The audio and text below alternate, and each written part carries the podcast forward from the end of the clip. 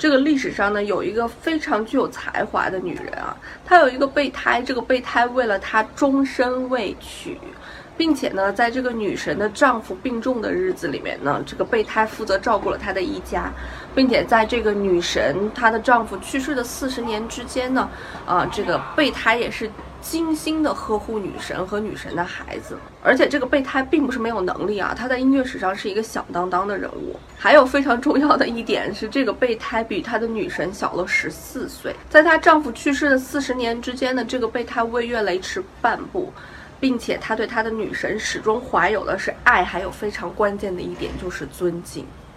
这个女神是历史当中非常著名的一个女性钢琴家，叫克拉拉。她的老公呢叫舒曼，她的备胎叫勃拉姆斯。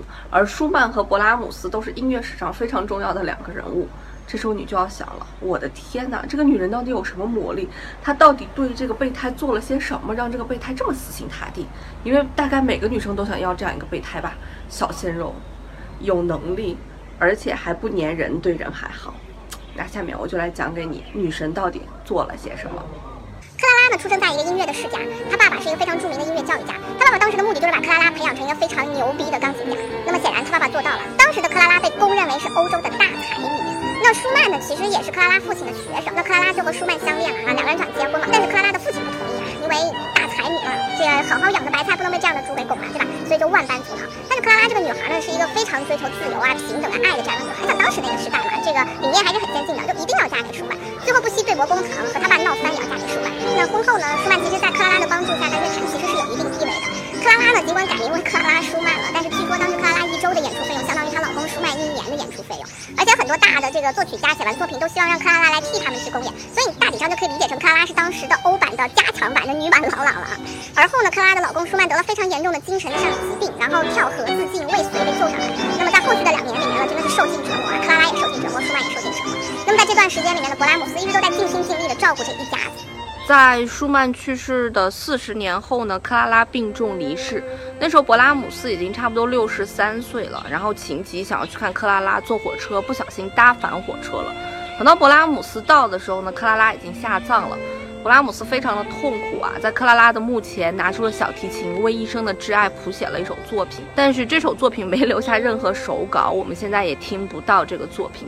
但是那又何妨呢？那是勃拉姆斯专门献给克拉拉的那首作品。他站在克拉拉的墓前，终于可以非常自私的向自己一生的挚爱表达出自己所有的感情。